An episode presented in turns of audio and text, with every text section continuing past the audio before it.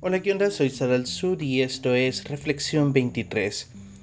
Una de las cuestiones más arraigadas en la generación millennial es que no te puedes ir de este mundo sin antes hacer un gran nombre de vos. No te puedes ir de este mundo sin que construyan una estatua ¿no? en el parque de tu colonia eh, a nombre tuyo, que vos puedas ser como el ejemplo de tus generaciones.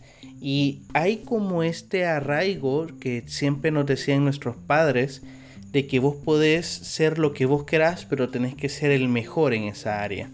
Que la gente te admire, que la gente te ponga en los primeros lugares. De hecho, creo que fue donde más importante se hizo en nuestra generación, digo, de que tenés que estar en el primer lugar del cuadro de honor, tenés que ser el mejor en esto, tenés que ser el mejor en notas. Y no importa si vos traes para matemáticas o no, tenés que sacar un 10 en matemáticas.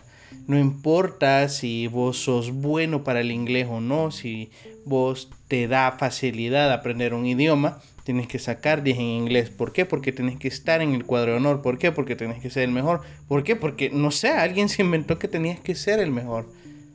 Y la cuestión es que esto lo hemos llevado los millennials a, través del tiempo a tal grado de que ahora que llegamos nos esforzamos estudiando, algunos sacaron una carrera, otros se fajan en un trabajo, en una oficina, en un cubículo y se dan cuenta que al final ese trabajo duro, ese ser entre comillas el mejor en esas cuestiones que nos dijeron que teníamos que ser el mejor, no nos han traído felicidad y pueden tener dos tipos de resultados.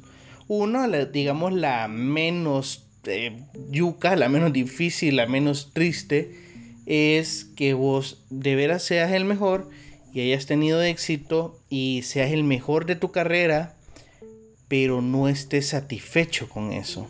Es decir, al final vos fuiste el mejor sacando la licenciatura en administración de empresas, pero vos no querías estudiar eso y tuviste que estudiar eso porque tus padres te presionaron a que no podías ser artista, sino que tenías que comer y ser el mejor en ese mundo disque real para ellos. Entonces te sentí frustrado porque lo tenés aparentemente todo, estás en el cuadro de honor, pero sentís que no estás viviendo la vida que querés. Y esta quizás la parte más triste cuando, y que es quizás la que vivimos la mayoría, es que vos no estás en el cuadro de honor. De que vos no lo, no lo lograste, no sos el mejor en ningún aspecto de la vida, en ningún área de la vida, en ningún tipo de profesión, sacaste una carrera, pero no sos el mejor en eso, no sentís que seas como el futuro Nobel de tu país, no sentís que puedas ganar algún premio, no sentís toda esa cuestión que la sociedad, la escuela, los padres nos inculcaron en que vos tenés que estar en el cuadro de honor, porque si no estás en el cuadro de honor, realmente no estás valiendo para nada y peor aún, si no sos el mejor en lo que has decidido hacer, entonces, ¿de qué te sirve vivir? Y esto entra en una paradoja porque de una clase en donde habían 30, 40, 50 alumnos, 10 alumnos que hubiesen, solo uno iba a ser el mejor, solo uno iba a ser el primer lugar. Y esta filosofía de que hay un primer lugar, alguien que es el mejor de todos, y que te dicen en un trabajo, al final si hay 30, solo van a escoger a uno que es el mejor de todos. Y cuando escogen a ese mejor que todos, no hay nadie que se pregunte dónde están los otros 29. De hecho, cuando vos escuchás estas historias de superación que te dicen, sí, yo apliqué a este trabajo y me escogieron porque era el mejor, o apliqué a esta beca y me escogieron porque era el mejor, la gente dice, wow, yo quiero estar ahí, yo quiero estar con los mejores. Pero lo cierto es que el 90% nos quedamos en las otras historias.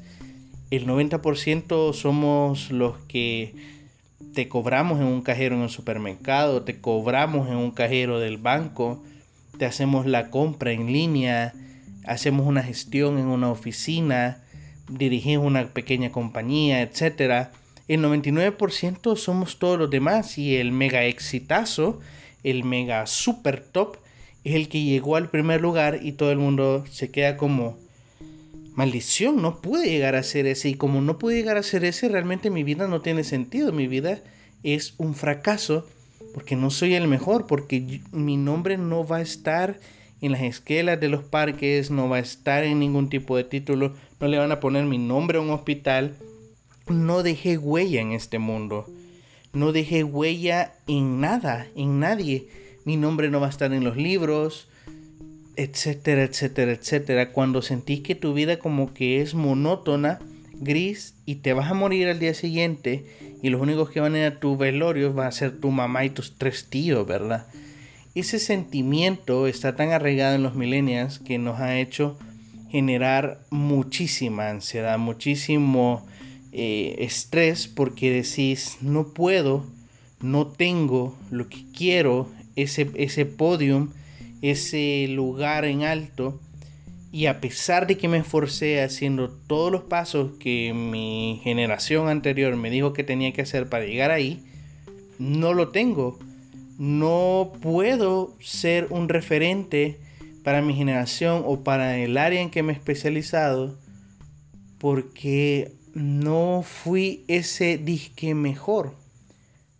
Hay algo súper interesante que está en la Biblia y me encanta porque viene del libro que más aprecio de toda la Biblia, que es Eclesiastés, un librazo, un, algo que te puede volar la tapa de los sesos, un libro del cual no sé por qué nadie habla y nadie profundiza acerca de ese libro y no estaría mal hacer una larga serie eh, analizando este libro de la Biblia, Eclesiastés, que pues se cree que lo escribió Salomón, el rey Salomón, este tipo que es súper ultra sabio, ¿verdad? pero al final de cuentas no se tiene muy claro quién pudo haberlo escrito o incluso si fue una serie de recortes de enseñanza de él, pero el punto es que él viene y dice que él llegó a ser rey de su propio país y llegó a ser un rey rico y lo que quiso es poder heredar un gran reino a todas sus generaciones, hacer de su propio país el país más rico y poderoso del mundo y que todo el, todos básicamente lo recordaran como eso, como el rey más poderoso que pudo haber existido. Y se dio cuenta de algo, de que era absurdo. Dice que era absurdo porque al final se iba a morir. Y, ok, luchó para dejar un legado, luchó para que su nombre fuera eterno. Ajá, pero ¿cuán eterno pueden ser los nombres? Es decir, pensá en el presidente de tu país de hace 100 años, pensá en el de hace 50 años. Tus abuelos pueden recordarlo quizás, pero vos, vos sabés quién era, vos sabés quién era su esposa, quiénes eran sus hijos, qué hacía, qué fue el gran legado que hizo. A menos que seas historiador o te interese la historia de ese eh, personaje en particular, no sabes nada. No sabes quién era, no sabes nada de sus logros, no sabes nada de todo lo que quiso o pudo hacer, porque al final, decía Salomón, los seres humanos somos olvidados. Nadie recuerda el nombre de las personas para siempre. Nadie va a decir eternamente tu nombre. Porque al final, si no es mañana o dentro de 10.000, 15.000 o un millón de años, la tierra con todos sus conocimientos y todos sus haberes va a pasar. Va a pasar y de nada va a servir que toda tu vida haya girado en enaltecer y construir un nombre para vos mismo, cuando al final de todo, todos los nombres del mundo van a olvidarse, van a ser borrados. Nadie va a recordar a todo el mundo todo el tiempo por los siglos de los siglos. Y estoy hablando que recordes al líder de tu país de hace 50, 100 años. ¿Te imaginas los líderes, por ejemplo, que yo soy de la parte de Mesoamérica, ¿quién sabe de los grandes líderes mayas que dirigieron esta civilización súper poderosa, que hicieron construcciones increíbles y no hay registros ya que queden acerca de sus grandes líderes, de los nombres de todos los grandes líderes que tuvo la civilización maya, apenas se saben algunos pocos. ¿Por qué? Porque ningún nombre es eterno. Y Salomón se dio cuenta de eso, es decir, al final estoy haciendo mierda mi vida porque quiero construir un nombre y ese nombre tarde o temprano va a desaparecer. Ok, mi consuelo es que mi hijo o mis descendientes van a heredar todo lo que yo construya. Y se puso a pensar en algo, que también esto era absurdo. ¿Por qué? Porque, ¿qué pasaría si mi hijo se vuelve un poco loco, que es súper probable, y vende todo lo que yo hago, destruye todo lo que yo hago, desperdicia todo lo que yo hago? Habré vivido toda mi vida para desperdiciar eh, todo esto en alguien que no lo va a valorar, en alguien en que lo va a derrochar en a saber qué cosas. Y dijo, esto es un absurdo. Quiero construir un nombre que va a ser olvidado y quiero heredar ese nombre en personas que lo van a destruir. Entonces, ¿de qué sirve? ¿De qué sirve hacer un nombre para siempre? Y creo que esa es una de las grandes lecciones que nos puede dejar Salomón, si es que todavía lo recordamos, imagínate. Y es que no, no nos sirve de nada, no nos sirve de nada estar en el cuadro de honor si nuestra vida gira alrededor de estar en el cuadro de honor. Salomón decía que al final de todo su esfuerzo y de todo lo que ha hecho debajo del sol, él decía que lo único que valía la pena era disfrutar del trabajo que Dios le había dado a cada individuo cada día. Si vos disfrutas del fruto de tu trabajo, ese día que te correspondía, tú habías vivido una muy buena vida. Tú habías vivido una vida envidiable.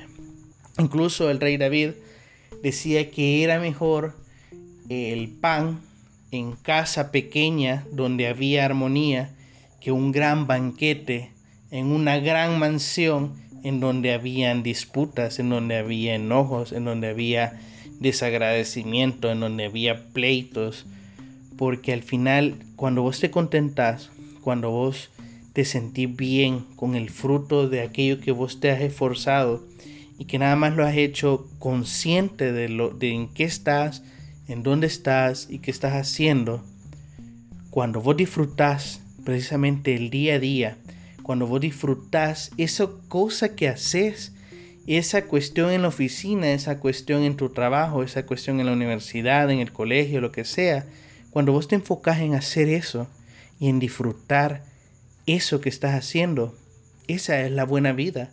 No el cuadro de honor, no el ser el primer millonario de tu familia, no en conseguir todas esas cosas que te dicen que tienes que conseguir, no en ser el mejor en tu universidad.